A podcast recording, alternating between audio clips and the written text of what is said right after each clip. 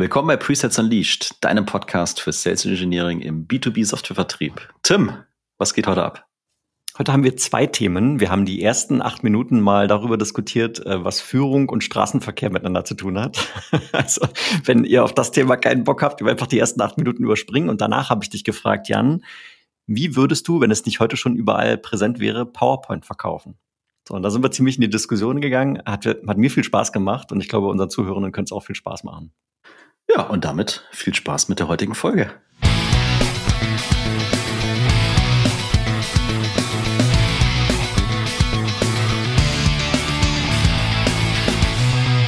Ich bin Tim. Ich bin Jan. Gemeinsam etablieren wir Weltklasse Presales im deutschsprachigen Raum und machen dich zum Sales Engineering Rockstar. Wir helfen dir, deine Presales-Fähigkeiten zu entfesseln und kontinuierlich weiterzuentwickeln. Für mehr Spaß in deiner Rolle, höhere Winrates und begeisterte Kunden. ich muss jetzt so lachen, weil die meisten von euch werden den Jan nicht sehen, aber er hat gerade wirklich sehr aktiv gestikuliert und, äh, und hier äh, hat richtig Gas gegeben mit seiner Körpersprache. Das hat mich zum Schmunzeln gebracht. Jan, kurze interne Hausmitteilung. Nur für dich exklusiv, damit es auch keiner andere weiß. Im Juli werden wir fünf Jahre alt. Wusstest du das? Ja.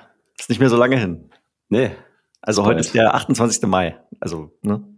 Für, für die Menschen, die jetzt gerade hören und sich denken, ja, wann nehmen die eigentlich mal auf? Ja, das kannst du jetzt mal aufs Datum schauen. Das ist der Abstand, den wir typischerweise haben.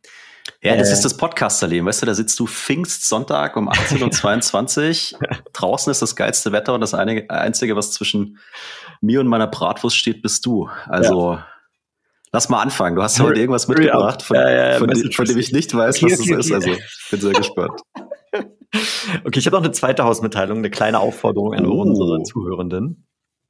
Ich mache das auch immer, wenn ich mal mich mit neuen Leuten auf LinkedIn verbinde, dann frage ich immer, hey, cool, dass du den Podcast schon hörst und so weiter. Es gibt ja dann doch immer überraschend viele Menschen, die uns dann doch schon kennen, von denen wir noch nie was gehört haben, was ja erstmal was Schönes ist. Und dann frage ich immer, hey, was sind denn so die Themen, die dich äh, einerseits in der Führungsposition oder als Individual Contributor so umtreiben? So, jetzt hier also die aktive Aufforderung an dich, der hier gerade zuhört, wenn ihr Interesse an bestimmten Themen oder du Interesse an bestimmten Themen hast, die wir hier mal im Podcast aufgreifen sollen, schickt uns einfach eine Nachricht bei LinkedIn und wir sind froh darüber und werden das aufgreifen, ähm, weil das ist hier von Presales für Presales. Ja, so sieht's aus, aber dürfen sich auch Leute aus dem Vertrieb melden?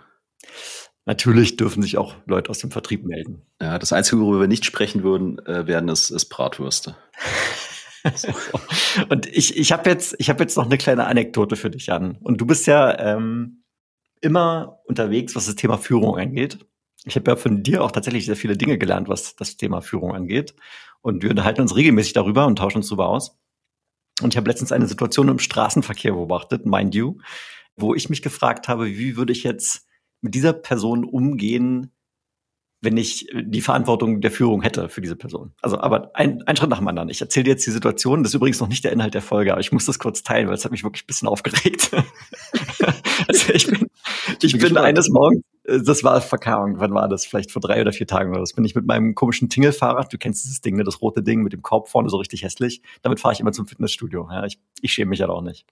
So, und äh, ich war da an einer ziemlich großen Straße entlang, die Chiemgau-Straße. Vielleicht kennt jemand, der in München wohnt, das ist die Straße, die kurz vor der A9, glaube ich, Richtung Süden zu den Bergen fährt. So, also die ist ziemlich fett, zwei Streifen in jeder Richtung und in der Mitte, wohlgemerkt, schon essentiell für die Geschichte, ein durchgezogener Streifen. So.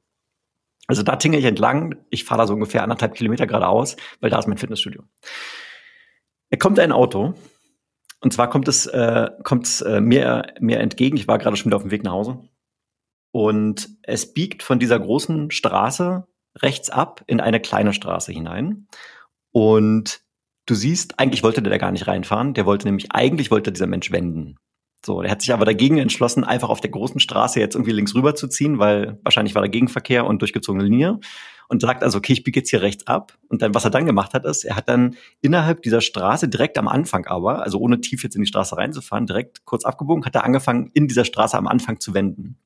Wohlgemerkt hinter ihm irgendwie noch zehn weitere Autos, ein fetter Bus und eine andere Person, die auch rechts abbiegen wollte und deswegen nicht weiter in die Fahr Straße reinfahren konnte und deswegen ein ganzer kleiner Mini-Stau sich sozusagen entwickelt hat, bis da der Monsieur also angefangen hat, in dieser Mini-Seitenstraße seine Wendung zu vollkehren.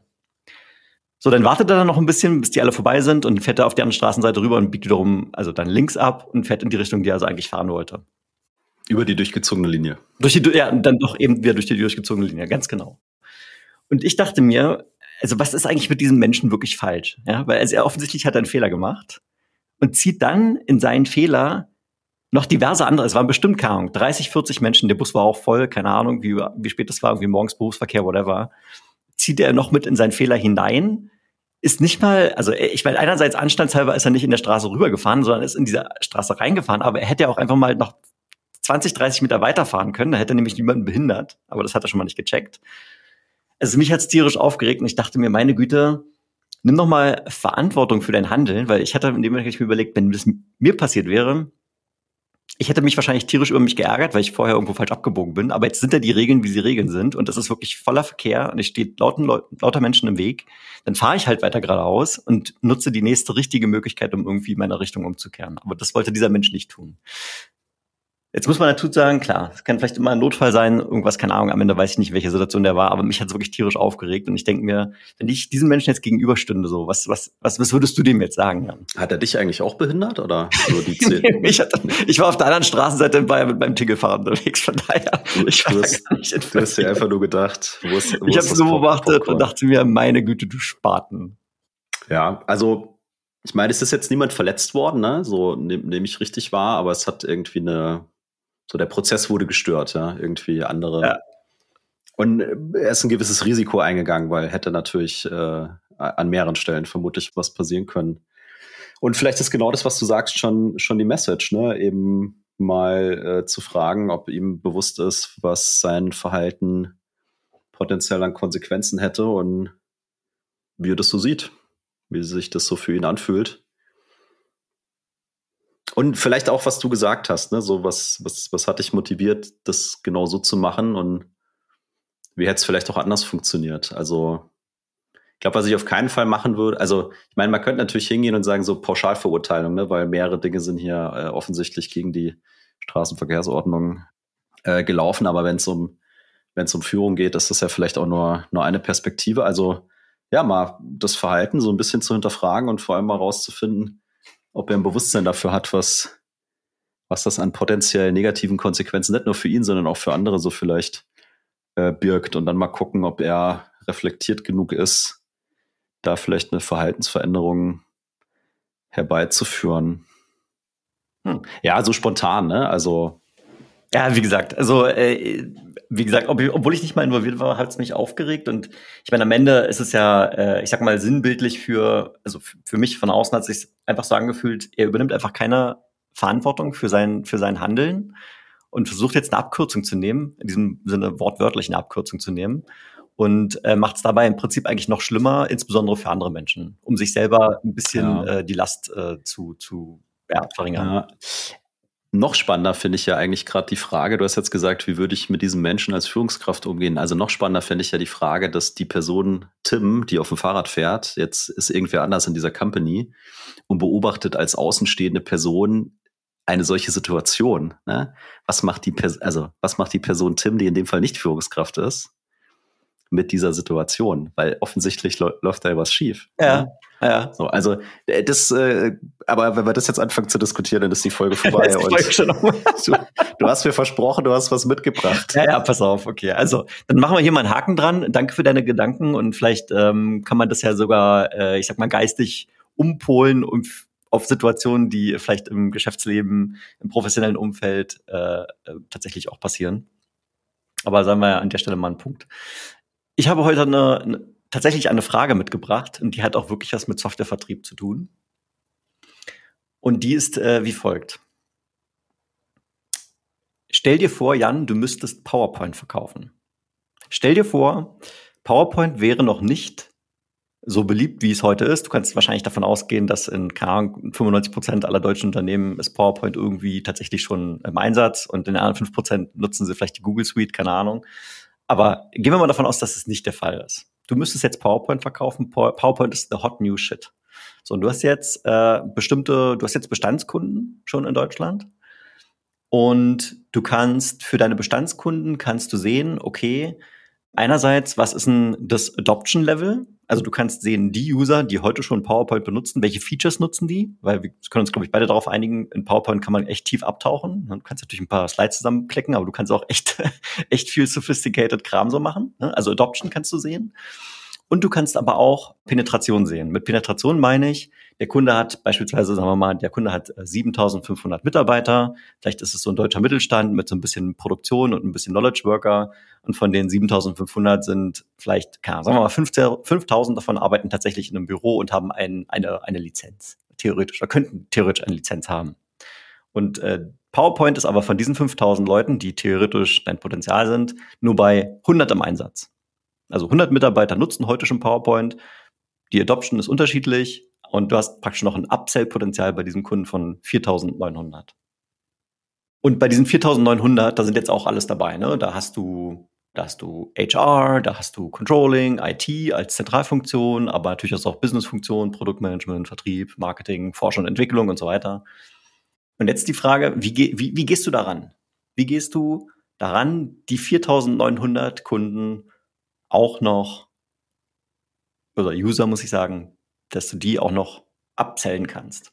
Kann ich sagen, ich möchte kein PowerPoint verkaufen? also pass auf, ich muss vielleicht muss ich noch ein bisschen mehr Kontext geben, weil natürlich gibt's PowerPoint und die Situation, die ich jetzt beschreibe, ist natürlich so ein bisschen künstlich. Aber tatsächlich ist sie gar nicht künstlich. Und vielleicht hat's bei dir im Kopf auch schon äh, Klick gemacht, Jan, oder vielleicht bei dem einen oder anderen Hörer.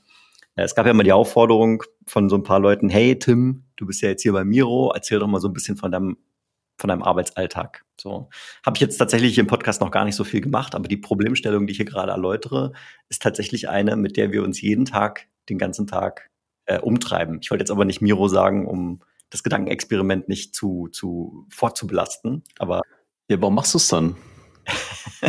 aber, es ist, aber es ist so naheliegend allerdings auch, dass ich es jetzt einfach mal an der Stelle schon mal, schon mal auflöse. Aber das ist auch unabhängig. Ich bin sicher, und das ist der Punkt hier, es gibt einfach Softwarelösungen, die haben eine sehr große Breite und eine sehr große Tiefe und PowerPoint ist eine davon in der Anwendbarkeit. Und jetzt stellt sich ja die Frage, ja, so wie, wie verkaufe ich so eine Lösung? Ja, also die gute Nachricht für mich wäre schon mal, ich bin bei dem Kunden schon drin. Ne? Es gibt Leute, die sehen einen Mehrwert von PowerPoint oder welcher Lösung auch immer gerade gerade verkauft wird. Und äh, so ein Parameter scheint auch noch zu sein, es ist in irgendeiner Art und Weise erklärungsbedürftig, auch wenn es auf den ersten Blick ziemlich einfach aussieht. Sehr schön gesagt. Ja, und erklärungsbedürftig vielleicht in dem Sinne, also gar nicht, wie benutze ich es und wie funktioniert es. Das ist low-hanging fruit oder das geht schnell, das, das kann man zumindest in der Theorie sehr schnell verstehen und ansonsten guckt man sich drei Videos an, da weiß man auch, wie es geht. Äh, sondern eher so auf, was ist das Potenzial an, an, an Anwendungsfällen, sage ich mal. Ne? Und also ein Gedanke, der mir kommt, um das mal vielleicht konkret beim Namen zu nennen, ist, sich die Frage zu stellen, wer sind diese, und ich bleibe jetzt mal bei PowerPoint. PowerPoint für mich, um es mal noch ein bisschen zu abstrahieren, wäre eher fast schon ein Kommunikationstool. Mhm. Also zumindest mal irgendwas aufbereiten, Informationen aufbereiten, präsentieren, verständlich machen, an andere kommunizieren wollen. Mhm. Entweder nur mit dem Deck oder vielleicht erzähle ich auch noch was dazu. So. Und dann würde ich mir überlegen, wahrscheinlich diese 4900 anderen Mitarbeiter und Mitarbeiterinnen bei meinem Kunden, welche Rolle und welche Aufgaben haben die? Und welche Rolle spielt dabei das einfache, einfache und verständliche Kommunizieren von Informationen? Das wäre der erste Schritt. Und der zweite Schritt wäre dann zu sagen, wenn ich, wenn ich das weiß, bei welchen Anwendungsfällen kann ich sie mit meiner PowerPoint-Lösung dabei unterstützen, dass irgendwas in ihrem Arbeitsleben verbessert wird. Und wenn ich das weiß, würde ich mir überlegen, wie schaffe ich es jetzt genau, diese Informationen sehr gezielt an diese 4900 Menschen zu streuen. Und da helfen mir vielleicht die 100, die ich schon habe. Also das ist jetzt total aus der Hüfte geschossen, aber das wäre in meinem Kopf so ein drei, drei Schritte Ablauf, der vermutlich sehr einfach klingt, aber der wahrscheinlich sehr schwer umzusetzen ist. Ja, also du hast schon echt viele Punkte genannt, über die wir uns tatsächlich im Alltag Gedanken machen. Ich will vielleicht noch mal kurz eine Dimension mit dazu bringen, die tatsächlich, wenn PowerPoint nicht schon so weit verbreitet wäre, auch genauso wäre, wie, wie es bei uns sich darstellt. Nämlich, dass du bei PowerPoint natürlich innerhalb des Unternehmens über PowerPoint mit anderen Nutzen, Nutzern was teilen kannst. Also einer von den 100 Leuten, die heute eine Lizenz haben, könnte ja auf die Idee kommen, ich will mit dem Typen da hinten mal mein Deck teilen. Der hat noch gar keine Lizenz. Dann kriegt er jetzt irgendwie einen Link, eine Benachrichtigung, dann klickt er drauf, fängt an zu editieren und hat in dem Moment vielleicht sich auch schon eine Lizenz geklickt, weil irgendwie die Lizenzvereinbarung ist, einmal editieren gleich Lizenz. So. Und das ist ja im Prinzip, ähm, was du bei diesen Softwarefirmen, äh, die auf einem Product-led Growth Momentum aufgebaut sind, ganz oft den Fall ist wo du einen User mit reinziehst mit einem wertvollen Use Case und irgendwie der Use Case aber impliziert, dass man da irgendwie kollaboriert oder miteinander arbeitet, was auch immer das sein mag. Es gibt ja für PLG gibt es ja sehr viele äh, Beispiele. Und auf einmal ist dann noch der Nutzer 2, Nutzer 3, Nutzer 4 und auf einmal hast du irgendwie eine, eine, eine Penetration in dem Account, ohne aktiv überhaupt mal verkauft zu haben. Einfach weil es Anführungszeichen viral geht innerhalb des Kundens. Das kommt noch dazu. Und jetzt ist ja die Frage, wie kann ich also einerseits das virale Momentum, das ist natürlich schön für uns aus einer vertrieblichen Perspektive, weil das läuft ja in Anführungszeichen durch sich selbst. Und jetzt willst du aber mit gezielten Aktivitäten, auf die du ja gerade eingegangen bist, mit gezielten Aktivitäten willst du das vielleicht beschleunigen, diese, diese Viralität, oder du willst eben gezielt Nutzergruppen äh, adressieren mit wertvollen Use Cases für diese speziellen Nutzer. So, und da hast du auch gerade schon so Dinge gesagt, wie ja, vielleicht gucke ich mir mal an, was die 100 machen. Vielleicht lerne ich da schon Dinge, die ich auch auf die anderen 4900 ausrollen kann. Ja, genau. Ja, also wie gesagt, ich würde auf jeden Fall, also du hast ja gesagt, es gibt bestimmte Informationen, die ich nutzen kann. Ne? Also mhm. nämlich, wie wird das Ding heute genutzt? Welche Funktionen funktionieren für eine gewisse, ich nenne es jetzt mal Rolle oder Aufgabenstellung, mhm. eben sehr gut. So. Und jetzt ist ja eine entscheidende Frage, wie kriegen eigentlich die 4900 anderen auch mit, dass es dieses Ding da gibt? Ja. PowerPoint, Miro, was ja, auch immer. Ja, ja, so. Und zu denen hast du ja, also das weißt du, weil dir irgendwann mal einer gesagt hat, hey, eigentlich so hätten wir da 5000 Leute, die potenziell vielleicht so eine Software nutzen können, aber du, du kennst die ja nicht. Du hast nicht deren E-Mail-Adressen, du kannst sie nicht anrufen. Also hast du irgendwo, gibt es irgendwie eine Barriere, sage ich mal. Also muss ich ja. Stakeholder nutzen, die ich heute schon habe. Du könntest äh, sogar argumentieren, dass E-Mail-Adresse nicht so das Thema ist, weil du vielleicht auf LinkedIn die Namen findest und da, keine Ahnung, sind vielleicht 95 Prozent der Mitarbeiter sowieso geregistriert und die E-Mail-Adresse ist immer auf demselben Schema aufbauend. Aber das beantwortet äh, also nur bedingt die Frage, weil du hast dann trotzdem halt 4900 einzelne Nutzer, die alle irgendwie einen anderen Blick auf die Welt haben und deswegen bringt es dir vielleicht erstmal gar nicht so viel. Du kannst natürlich jetzt zuspammen, ne? Du kannst jetzt 4900 E-Mails rausballern und sagen, klick mal hier. Ja, es, es ist eine Hürde, finde ich, weil du musst ja irgendwie, musst du ja in die Kommunikation kommen. Also vielleicht hast du ja einen Champion bei den anderen 100, ja, und mit dem machst du so eine Strategie, hey, was, was können wir denn bei euch in der Company irgendwie noch, noch besser machen? Also für mich hat es in vielen Bereichen, glaube ich, schon was mit Education zu tun. Ne? Also wir beide haben vor kurzem auch mal drüber geredet, wenn ich jetzt on-site irgendwo bin und ich mache einen Workshop, wo schreibe ich dann die ganzen geistigen Ergüsse hin? Ne? Mache ich das so wie früher, dass ich ein Whiteboard und eine Flipchart und irgendwie Post-its oder was auch immer habe? Oder bin ich zwar physisch zusammen, aber nutze trotzdem ein digitales Werkzeug, um das so zu tun? Und wenn ich das 20 Jahre so gemacht habe, dann ist ja die Frage, wie komme ich auf die Idee, es vielleicht mal anders zu machen? Also haben diese Use Cases vielleicht auch was, ja, dass ich, also dass ich educaten muss, dass ich neue Möglichkeiten aufzeigen muss, von denen die Leute sich noch gar nicht vorstellen können, dass sie wirklich, wirklich gut funktionieren können. Und damit habe ich halt, habe ich halt die nächste Hürde, weil ich glaube, wenn, wenn ich über die Hürde drüber bin, dass mal einer reingeklickt hat und für sich diesen Use Case erkannt hat, ja, egal ob das jetzt PowerPoint, Miro oder sonst was ist, ab dem Zeitpunkt, glaube ich, ist es vermeintlich relativ einfach. Ja, das ist, äh, das ist ein interessanter Punkt. Und also die Parallelen sind wirklich, ähm, wirklich ziemlich krass, weil ich glaube auch bei PowerPoint äh, ist zumindest meine Erfahrung. Ich nutze das Tool jetzt, glaube ich, also keine Ahnung, seit 20 Jahren oder was, benutze ich PowerPoint. Und ich habe trotzdem das Gefühl, also ich würde mich nicht als Experte bezeichnen. Ich kann bei PowerPoint schon alles so, was ich so brauche, aber es gibt immer mal wieder Dinge, wo ich merke, okay, jetzt in diesem Untermenü, da warst du noch nie. Und meine Güte, was ist denn jetzt hier jetzt versteckt? Ich mache ein Beispiel. Letztens auf LinkedIn habe ich gesehen, da hat jemand ein, das war eine Präsentation, die ging um, um das Sonnensystem. Ja? Da hat man also irgendwie erst die Erde gesehen, dann irgendwie den Mars, dann die Sonne und dann die Verhältnisse und so ein paar Stats dazu. Das sah aus wie so ein Video. Und dann hat der Mensch gesagt, ja, übrigens komplett in PowerPoint gebaut. Und ich habe mal so gefragt, okay, also wie lange hat denn das gedauert, diese, diese PowerPoint in Anführungszeichen zusammenzuklicken, die eigentlich aussieht wie so ein Film? Und es hat irgendwie, keine Ahnung, 50 Stunden gedauert. So also ist das, das sind so krass viele Sachen in, versteckt, die vielleicht für bestimmte Spezialanwendungsfälle oder bestimmte Nutzergruppen tatsächlich Gewinn bringt ist. Ähm, und die dann vielleicht auch sowas darstellen wie ein, ein Unterscheidungsmerkmal gegenüber den Alternativen, die ich habe. So, aber das, da wird's natürlich sehr, da wird's sehr granular, ja, weil mit den Spezialanwendungsfällen holst du halt von den 4900, vielleicht holst du damit 50 ab und klar, da freut man sich vielleicht drüber, 50 weitere Lizenzen sozusagen adressiert mit einem Spezial-Use-Case, der für diese Nutzergruppe besonders wertvoll ist. Aber damit habe ich ja immer noch nicht die Masse. Und wir versuchen ja irgendwie eigentlich den Hebel zu identifizieren, wo du schnellstmöglich 4900 gleichzeitig adressieren kannst. Ja, aber dann sind es doch die vermeintlich halt ganz einfachen Use Cases. Ja. Und das, also ich habe ja vorhin gesagt, so die gute Nachricht ist, du bist ja schon drin bei dem Kunden du hast ja schon 100, die sind vermutlich dann auch aus der gleichen Abteilung, ja, weil äh, warum sollte das jetzt äh, da verstreut sein? Und dann ist die Frage, habe ich dann in der Abteilung schon mal alle und dann, dann weiß ich das. Und jetzt, wenn ich der PowerPoint-Hersteller bin oder Miro bin oder sonst jemand, dann, dann kenne ich auch die 50 anderen Use Cases, die andere Companies mit meiner, mit meiner Software machen. Also ich glaube nämlich schon, dass eine sehr entscheidende Frage nämlich die ist, wer sind diese 4900 Leute, und in welchen Rollen sitzen die und was haben die für Aufgaben. Und wenn ich das weiß, dann gehe ich halt die Ebene höher und versuche dann zu adressieren, hey, guck mal, von deinen 5000 potenziellen Nutzern nutzen nur 100 unser Tool.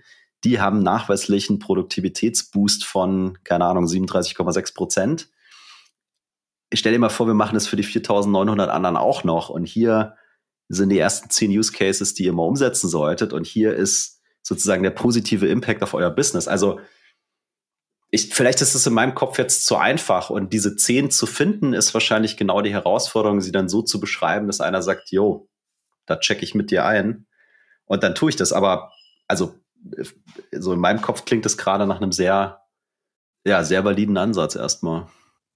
Ja, also der, absolut. Also ich bin, ich bin gerade, es klingt jetzt ein bisschen komisch, aber ich bin beeindruckt, wie, äh, wie, wie schnell du die Situation erfasst hast, weil im Prinzip ist es genau so, wie wir es bei uns auch äh, diskutieren, ja, wie wir es, wie wir es tun könnten. Und ähm, wir versuchen auch, von den Bestandskunden die Informationen zu hebeln und das sozusagen als ähm, Extrapolation auf die restlichen Nutzer anzuwenden, genauso wie du es gerade gesagt hast, hey, hier Produktivitätszuwachs oder Zeit gespart oder Dienstreisen eingespart oder was auch immer. Und wenn man das jetzt nicht nur für die 100 machen würde, sondern halt noch für die restlichen 4900, hier wäre die Rechnung.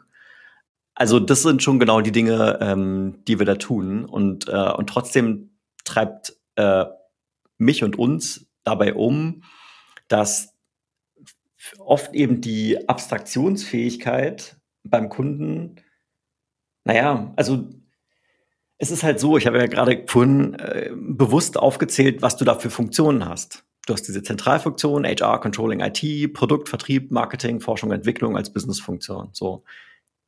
Das sind halt extrem unterschiedliche Nutzergruppen. Da sitzen andere Menschen, da sitzen Dinge, da sitzen Menschen, die tun jeden Tag wirklich sehr unterschiedliche Dinge. Und trotzdem hast du bei so einer Lösung wie PowerPoint oder Miro oder whatever, ähm, hast du halt eine extrem hohe Alltagstauglichkeit über alle diese Gruppen hinweg.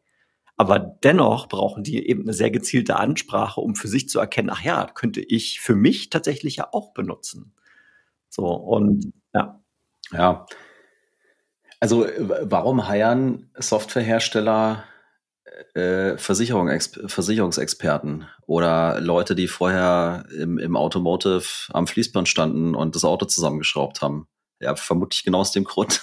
Also ich glaube, dass ich glaube schon, dass das ein Schlüssel sein kann. Also, dass man vielleicht stärker noch in so eine Richtung denken kann, jetzt nicht, okay, wir verkaufen hier unser Tool und dieses Tool hat Features und bla bla, sondern dass dieses Use Case-Ding noch vollkommen unterbelichtet ist. Ne? Also auch wenn ich, also wenn ich heute mein PowerPoint aufmache, dann sieht dieses scheiß PowerPoint genauso aus wie bei allen anderen. Ja, richtig, das, das, das, das, das, also das respektiert und akzeptiert nicht, dass ich Jan bin und in einer bestimmten Rolle und so weiter und so fort. Ne? Genau, ne? Und ich meine, sowas, sowas könnte ich ja, oder vielleicht habe ich das Feature nur nicht aktiviert, ich weiß es nicht. Aber sowas könnte ich ja in meine Software einbauen. Ne? So, wer bist du? Ne? Was, was, was tust du? Und dann könnte ich ja neben den Features eben auch genau diese Gedankenexperimente liefern. Also gerade bei den Bestandskunden, wenn ich sage, ich bin schon in Controlling, Entwicklung, was auch immer, weil da ergeben sich ja mal neue Möglichkeiten oder man kann die Dinge noch ein bisschen anders machen oder, oder, oder.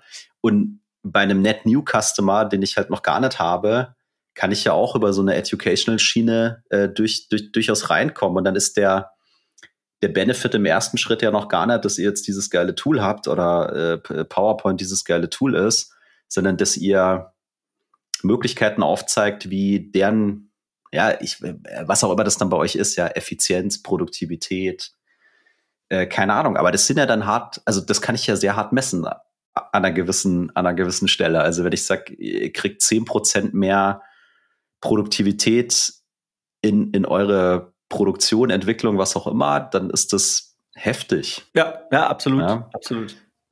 Also, und dann geht's vielleicht auch um Wahrnehmung. Ich meine, jetzt gehe ich mal weg vom PowerPoint und, und, und gehe auf Miro, ne? Also, was die Leute dann viel sagen, ist ja, digitales Whiteboarding. Mhm. Total krasse Erfindung. ne? und, und alle bei Miro denken sich so, nein, bitte sag das nicht. Äh. Ähm, aber das ist halt so die Perception von, von den Leuten. Vielleicht muss ich die verändern. Und das ist mit Sicherheit nicht einfach, ne? Aber ich könnte mir schon vorstellen, dass es eben mit einer sehr, sehr gezielten Ansprache und und diesen Use Cases anfängt. Ja. Ich glaube, wenn man bei euch tiefer reinguckt, dann ist digitales Whiteboarding Mittel zum Zweck, aber dann geht es um, also dann geht es um, wie entwickelt sich die Arbeitswelt in der Zukunft? Ja, und, und, und, und wie kannst du eine sehr entscheidende Rolle da drin spielen? Ja, ja, das ist äh, das, das ist tatsächlich genau so. Also wir haben aus der Marketing-Perspektive, das kannst du auch bei uns auf der Homepage sehen, ähm, wir haben im Prinzip so diesen Future of Work Angle, der adressiert im Prinzip die Buying-Persona, die dafür verantwortlich ist, den in, in äh, Klammern digitalen Arbeitsplatz der Zukunft zu gestalten. Und dazu gehört dann vielleicht äh, einerseits mal Office-Equipment, aber vielleicht auch eben ein Laptop und ein Monitor und vielleicht auch Software, die es mir also ermöglicht, auf meinem digitalen Arbeitsplatz möglichst produktiv zu sein. Das ist eine Buying-Persona.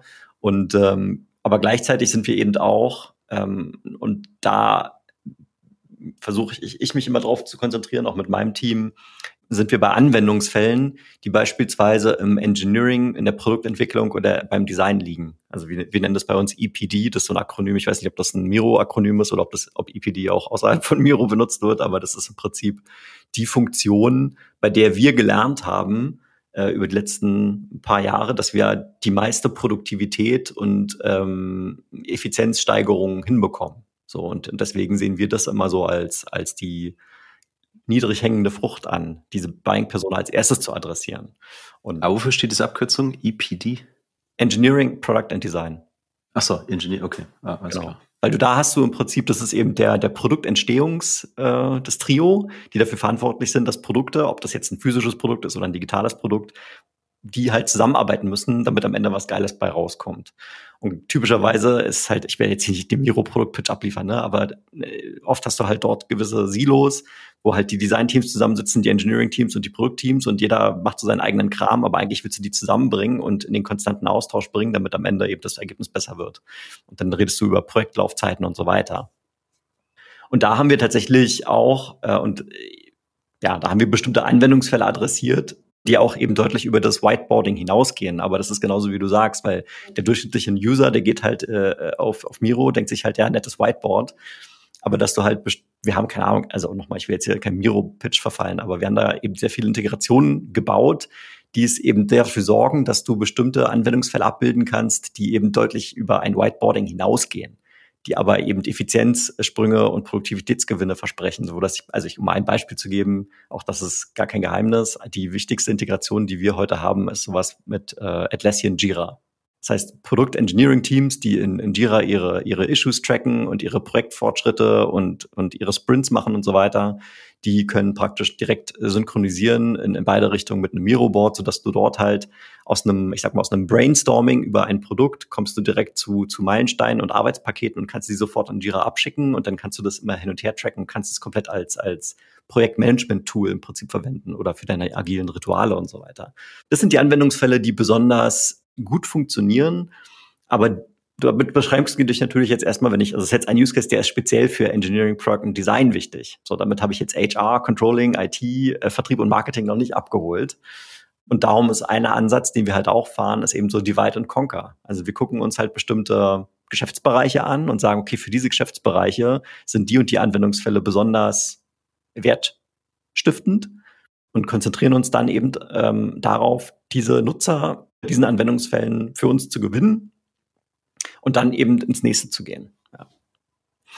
Eine andere Sache, die du gerade auch gesagt hast, was unglaublich spannend ist bei diesen, bei dieser Art von Companies, und Miro ist da ja auch nicht die einzige, und ich habe zu dir vorher kurz schon gesagt, ne, das ist ein bisschen ein autobiografisches Thema, was ich mitbringe. Ich finde die Problemstellung aber wirklich sehr faszinierend, ist für mich sinnbildlich für warum B2B-Softwarevertrieb so spannend insgesamt ist, weil es einfach so eine unglaubliche Komplexität hat und diese Fragestellung, die ist schwierig zu beantworten. Darum finde ich das toll, dass wir darüber reden.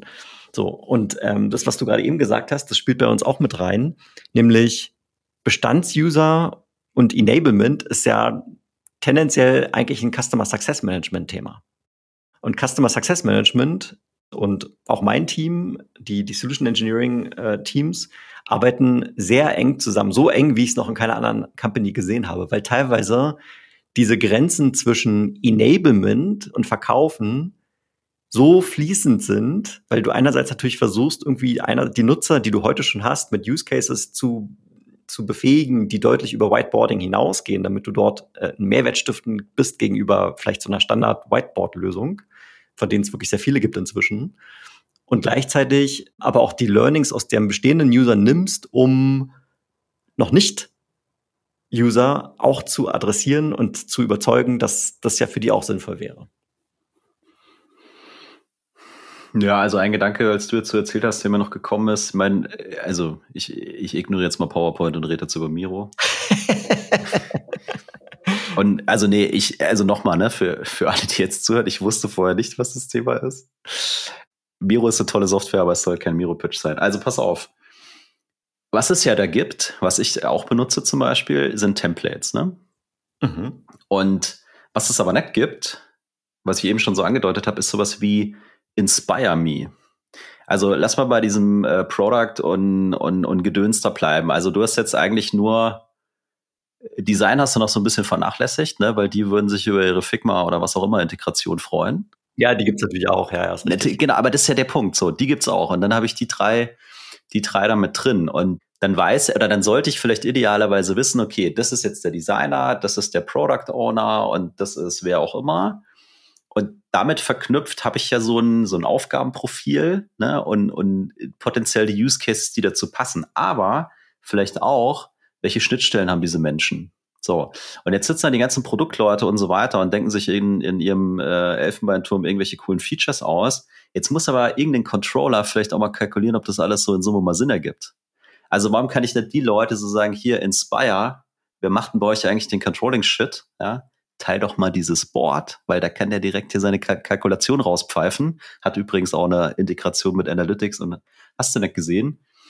Also über ich klar, wenn du aus einer aus aus dem Sales-Team da verkaufen gehst, dann suchst du dir halt den Head of schieß mich tot oder versuchst ganz oben einzusteigen und sagst so, welche Departments kümmern bei euch hier discovern, holen wir mal die richtigen Leute äh, ans Telefon und und dann machen wir mal einen Pitch und eine Demo und keine Ahnung.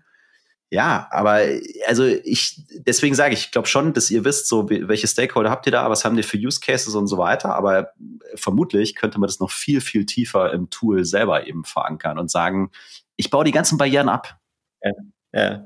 Das ist tatsächlich auch eine Sache, also die haben wir zumindest bei uns im Vertriebsteam schon öfter mal diskutiert, inwiefern ähm, Adoption und Enablement aus dem Tool heraus selbst passieren kann und darf und muss. Also ich meine, das ist jetzt, das ist, ich keine Ahnung, ob, ob unsere Produktmanager sowas auf der auf dem Schirm haben. Da könnte ich mir sowas vorstellen wie, ich erkenne vielleicht an der Art der Boards und an der Art der Inhalte, die ich auf meinen Boards habe, in welcher Rolle sich diese Person befindet. Ähm, abgesehen davon kann ich auch bei, bei Settings kann ich auch angeben, ich bin übrigens im HR, ich bin übrigens im Controlling, ich bin übrigens im Engineering, aber angenommen, ich mache das nicht, weil die meisten machen es nicht, äh, dass die Software erkennt, hey, in welcher Rolle bist du eigentlich und welche Anwendungsfälle wären jetzt für dich besonders wertstiftend und die zeige ich dir auf. Keine Ahnung, jede, jedes fünfte Login kommt vielleicht mal ein Vorschlag. Hier, have you ever tried this use case? So. So, jetzt sagst du, das kann ich da eingeben. Ne? Und ich habe mich gerade gefragt, habe ich diesen Screen schon jemals gesehen? Ja, ja. Wahrscheinlich, wahrscheinlich, so vor fünf Millionen Jahren, als ich mal mich für Miro, ja. als ich gezwungen wurde von dir, mich für Miro zu registrieren. habe hab ich den mal gesehen. Aber da denke ich mir halt jetzt auch, so, wenn, wenn du gerade so drüber redest, ja, warum kommt da nicht ab und zu mal so ein Reminder? Ne? Das ist ja, hat ja auch was mit Inspiration zu tun. Hey, lieber Jan, verrat mir mal, was tust du hier eigentlich den ganzen Tag? Weil hier ist so eine Schatztruhe für dich. Ja, also das, das sind ja so banale Dinge wie, deine Template-Auswahl wird besser und personalisierter. Äh, ich kann dir irgendwie AI-Abkürzungen zeigen für die Tasks, die du zu erledigen hast. Also keine Ahnung, hier sind die sieben Integrationen, die für dich dann relevant sind, whatever. Also dieses Profiling könnte ich ja auch aus dem Tool heraus über die Zeit hinweg machen, weil wer wird noch jemals in dieses Settings-Menü klicken?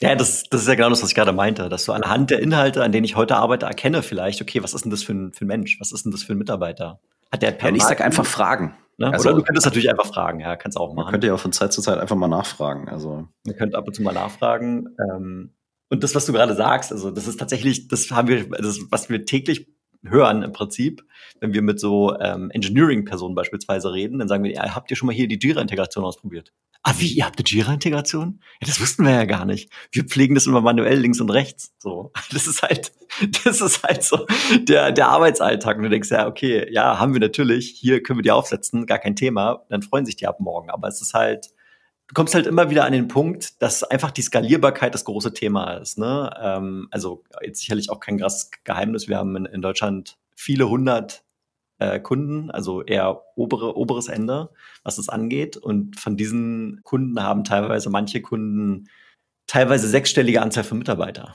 Also wir reden wirklich von den ganz, ganz großen Unternehmen. So. bei vielen haben wir dann eine, so eine mittelmäßige Penetration, bei manchen haben wir eine hohe Penetration. So und dann stellt sich halt immer diese die Frage stellt sich immer, wie wie schaffe ich es, möglichst viele Nutzer, also aus der Vertriebsperspektive, darum geht's ja hier, aus der Vertriebsperspektive stellt sich, wie schaffe ich es, möglichst viele von diesen jetzt noch nicht akquirierten Usern möglichst effizient eben mit reinzubringen. Und klar, natürlich, das Tool kann dabei einen großen Beitrag leisten und tut es wahrscheinlich auch heute schon in, im großen Maße, wobei da noch Luft nach oben ist, ohne Frage.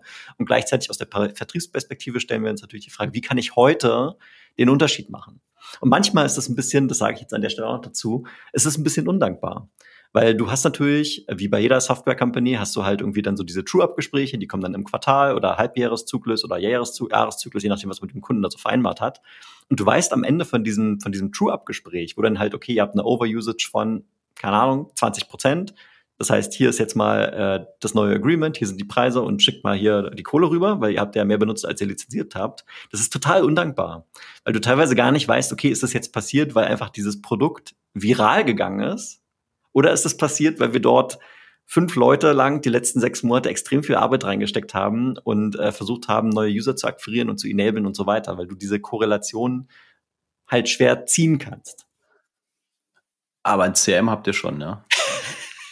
also weil, also da muss ich jetzt sagen, sorry, das würde ich ja fast sagen, ist relativ einfach rauszufinden. Also zumindest dieser zweite Teil, weil wenn ich sage, ich habe keine Ahnung, quartalsweise, halbjährlich diese Gespräche, da, dann kann ich doch im CRM mal nachgucken, wie viel Aktivität war auf diesem Account die letzten sechs Monate, sofern ja, die Leute ihren Scheiß pflegen. Ja, ja. Dann weiß ich ja zumindest schon mal, haben fünf Leute irgendwie Himmel und Hölle in Bewegung gesetzt. Nee, nee, nee, das ist nicht der Punkt. Das ist nicht der Punkt. Der Punkt ist, wir stecken viel Arbeit rein, aber du kannst nicht immer die Connection herstellen zwischen, geht die Adoption hoch, weil wir die Arbeit reingesteckt haben, oder geht die Adoption hoch, und sie wäre sowieso hochgegangen aufgrund von Product-led Growth, weil einfach innerhalb des Unternehmens die Unternehmen mit den Kollegen Boards teilen oder whatever so. Das, diese, diese Connection kriegst du über Daten so nicht so einfach raus. Da müsste man die neuen User praktisch irgendwie fragen, so warum hast denn du jetzt angefangen, unsere Software zu benutzen? Hast du angefangen, die Software zu benutzen, weil irgendwie dir ein Kollege was geteilt hat oder weil irgendwie dein Vorgesetzter gesagt hat, übrigens, äh, wir haben hier was gelernt, wir werden jetzt diesen Prozess so gestalten. So, das, was dann eher eine Vertriebsaktivität gewesen wäre. Mhm. Ja, okay. Ich meine, Ja, okay, verstanden. Das wäre doch mal eine ganz separate Diskussion mit den Daten. Aber gut, deine Eingangsfrage war ja, wie stelle ich es an, dass noch mehr Leute das benutzen? Jetzt habe ich hier irgendwelches wildes Zeug so gefaselt. Also jetzt musst du mir mal sagen, hast, hast du jetzt potenziell ein paar, paar Gedanken bekommen? Ja, ja, also genau. Könnte. Ich meine, ich kann es auch noch mal kurz mal zusammenfassen, wie, äh, wie wir heute damit umgehen. Und danke, dass du äh, das Gedankenexperiment beziehungsweise du derjenige, der hier jetzt vielleicht noch zuhört, nachdem wir knapp 40 Minuten darüber philosophiert haben. Wie haben wir es für uns ähm, runtergebrochen? Die Lösung liegt im Prinzip, ich nenne es mal so in High-Impact-Anwendungsfällen. Das hattest du ja im Prinzip auch schon gesagt. Also Anwendungsfälle, die für den einzelnen Nutzer sehr wertvoll sind, sehr wertvoll ist, was natürlich je nachdem, welcher Geschäftsfunktion man steckt, ganz unterschiedlich sein kann, aber am Ende bricht es halt doch runter, ich spare Zeit, äh, ich gewinne vielleicht mehr Umsatz oder ich reduziere irgendwie Risiken. Also das ist mal das Erste. Zweitens, diese Use Cases anwendbar durch möglichst viele Nutzer gleichzeitig. Und drittens, wenn du sozusagen noch die, die, die Cherry on top legen willst, dann sind diese Anwendungsfälle auch noch stark integriert und natürlich nicht abbildbar durch unsere Konkurrenz. So dann, dann hast du eigentlich den Winner. Das klingt jetzt so ein bisschen nach einem Holy Grail. Es gibt aber so durchaus eine Handvoll Anwendungsfälle, äh, für die das der Fall ist. Und die sind, liegen gerade bei uns zumindest im EPD-Bereich. Ja. Und, und darum setzen wir da auch am meisten an. Aber ich ja, war jetzt mal gespannt, wie du mit der Problemstellung äh, umgehst. Und wie gesagt, ich glaube, du hast schon das, die, die Problemstellung sehr schnell erfasst. Von daher, heads off to you, Jan. Und ähm, ja, hat Spaß gemacht, mit dir mal drüber zu philosophieren.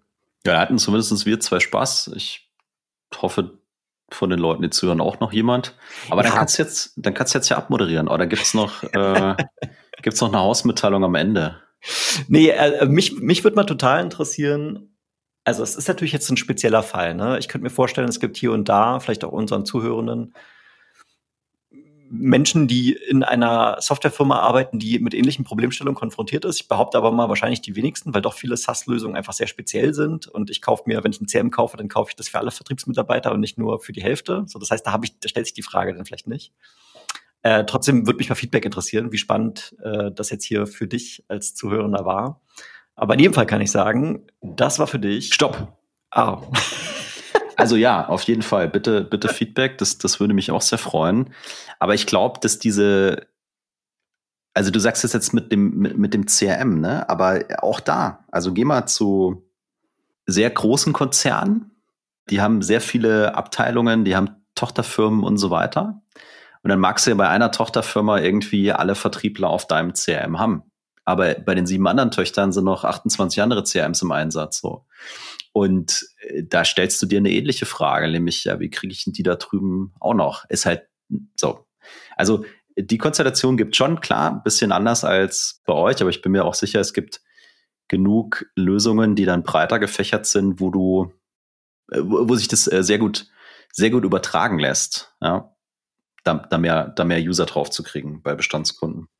Also dazu gerne Feedback und jetzt setze ich einen Punkt. Das waren für dich Presales Unleashed, dein Podcast für Sales Engineering im B2B Softwarevertrieb. What a mouthful. Mit Jan und Tim. Ja, wenn du deine Presales-Fähigkeit entfesseln willst oder falls du Führungskraft bist und das mit deinem Team tun willst, dann sprich uns gerne auf LinkedIn an. Links sind in den Show Notes. Schön, dass du wieder mit dabei warst und bis zum nächsten Mal. Ciao, ciao. Ciao.